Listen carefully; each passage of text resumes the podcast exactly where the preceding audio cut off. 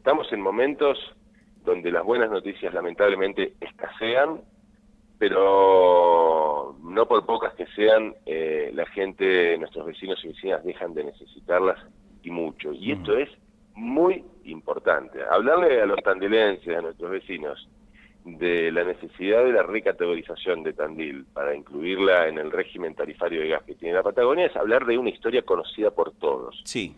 Creo una ventaja, ¿no? No tenemos que iniciar este reportaje explicando de qué se trata esto. Podemos sí entrar en detalle, ¿no? Hmm. Es la ley 25565, la que dispuso ya con el gobierno de Alfonsín el Fondo Fiduciario para el subsidio de consumos residenciales de gas, este, la Patagonia, etcétera, etcétera. Lo cierto es que la discusión durante años se daba con ciertos argumentos válidos de un lado y del otro. ¿Qué quiere decir? Cuando hasta hace cinco años atrás y de ahí para atrás mm, no conversaba este tema con cualquier vecino y vecina, decía, pero mira, eh, hoy fuimos la ciudad más país, porque no pagamos la misma tarifa que el mm, truncado, ¿no? Bueno, ahí había una discusión que era más compleja, más integral. Cuando se plantea esta ley, eh, no solo tiene que ver con las temperaturas, que por supuesto son un factor decisorio, sino que tiene que ver con políticas de arraigo y desarrollo en la Patagonia. Ahora, cuando te meten el tarifazo del 3.000%, que te destroza la economía hogareña, listo, esa discusión ya, ya no se da más, ya está.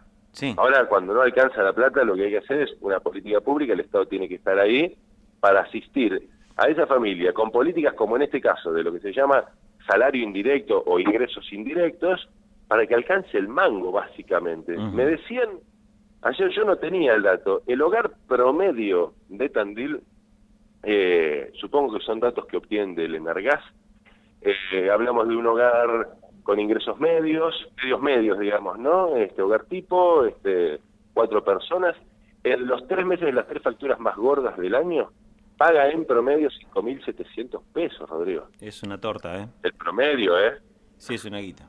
Yo sé que en este momento, tanto este, ustedes en la radio como yo y todos los oyentes están cada uno este, poniendo en su cabeza su propio ejemplo, ¿no? Y andan algunos por arriba, algunos muy y otros algo por abajo. Bueno, esto en definitiva, ¿qué es? Para no hacerla mucho más larga, bueno, es esa demanda histórica, no solo de los tandilenses, sino de muchas localidades del centro sur de la provincia de Buenos Aires para modificar la 25565 e incluir en el inciso A, que es la que es el que en esa ley original eh, estipula cada uno de los distritos de la región patagónica incluidos en ese régimen, bueno, incluir a los distritos del centro sur de la provincia de Buenos Aires y algunos de la provincia de Mendoza en el mismo régimen. ¿Que ¿Qué significa? Significa que una vez sancionada la ley, que felizmente ya tiene los votos y tiene el dictamen y va a tener comisión conjunta de Hacienda y Energía el martes de la semana que viene, y sancionada tanto por diputados como por senadores y reglamentada por el presidente de la Nación, en la factura siguiente, esto yo entiendo que va a ser muy pronto, si no es en la próxima es para la otra, sí. Eh, Tandil de movida va a tener una tarifa por metro cúbico de gas un 30% más económica.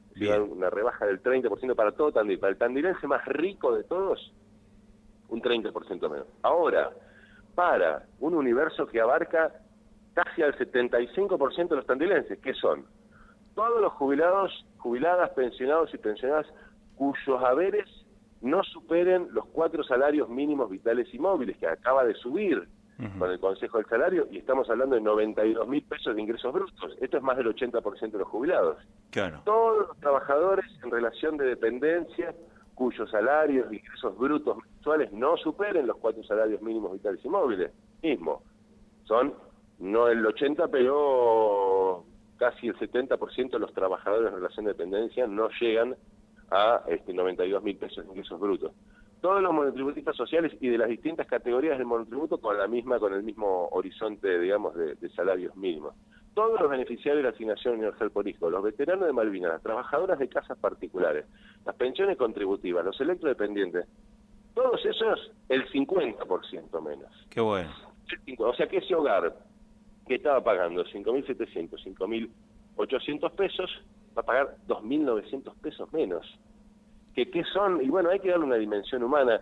Cuando el bolsillo aprieta tanto y hay tantas dificultades como las que estamos pasando y que lamentablemente no podemos resolver como quisiéramos, bueno, esto tiene una dimensión humana. Esos 2.700 pesos de ese abuelo, de esa abuela, de ese papá, de esa mamá, cuando llegue esa factura de agosto, que es la que le tenemos pánico, bueno, va a poder regalarle de nuevo un pijama al nieto, un juguete. No, va a comprar, este, pero, no, pero Rogelio va a comprar, a ver, va a comprar medicamentos, va a, va a ponerse al día con la cuenta corriente de la farmacia, va a poder, bueno, eh, probablemente, va a comprar un buen par de medias para no pasar frío, digo, eh, o, va a poder poner, en realidad, incluso lo, básico, porque la práctica, la práctica es la que determina la verdad, va a poder tenerlo prendido más tiempo el calefactor, ¿entendés? Que ahora capaz que de día y si le da el sol no lo prende y se está, perdón, se está cagando de frío igual.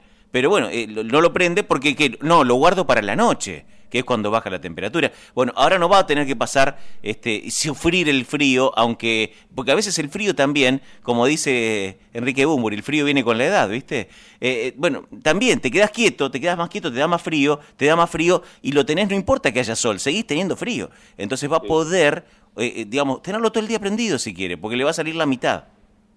Bueno, a eso me refería. Hiciste una descripción infinitamente mejor de la que estaba haciendo yo de lo que es, a qué me refiero con la dimensión humana. Esto tiene una dimensión económica, es un ingreso indirecto que se vuelca de algún modo al, consumo, al mercado, este, ya sea para resolver problemas más acuciantes, como bien relatas vos, o también para darse ese, no vamos a decir lujo, porque no es un lujo hacerlo un regalo nieto, este, pero es la dimensión humana, ¿no? Tiene una dimensión económica y una humana, y llega creo que en el momento, en un momento clave, ¿no? Clave de la Argentina. Eh, así que ahí para destacar realmente la madurez política eh, con la que viene construyendo consensos en su rol de presidente del bloque mayoritario eh, y bloque oficialista, eh, me refiero a Máximo Kirchner con las fuerzas de la oposición, es de destacar también. Es de destacar porque, porque ha demostrado a lo largo de este año y piquito al frente del bloque del oficialismo una capacidad de construcción en materia de agenda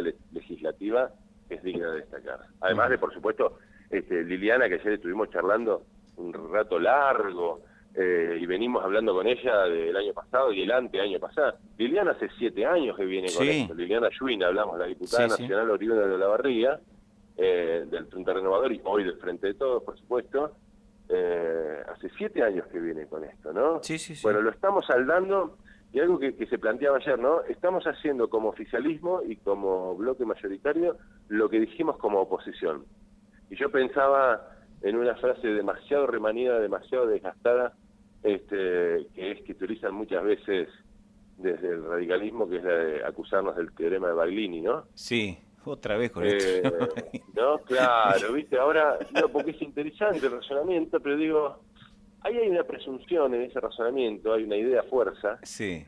que es que cuando gobernás sos conservador y sos progresista cuando sos oposición. Sí.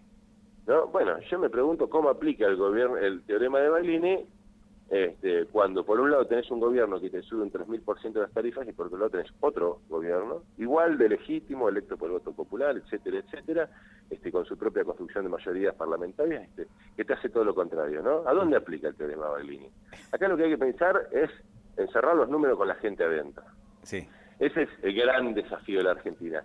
En esta situación, en este caso, los y las tandilenses finalmente este, hemos logrado una, una conquista, creo, importantísima. Esto estamos hablando no es que por ahora, por unos días, no, no, se modificó la ley que creó el Fondo Fiduciario de Subsidio al Consumo Residencial de Gas, que además, el inciso A, es el que, del artículo 67, que en definitiva es el que se modifica, es el que habla de cómo se componen estas, estos los descuentos, digamos, en la tarifa residencial de gas por metro cúbico, hablando de las personas con conexión de red. Pero el inciso B Ahí está, esto que vas a contestar, esto que vas a contestar, que es lo de la garrafa seguramente, nos está explotando el WhatsApp de la radio. A ver si hay alguna certeza con respecto a esto. Gas licuado, gas licuado de petróleo, gas propano comercializado a granel y otros, eh, con el mismo esquema.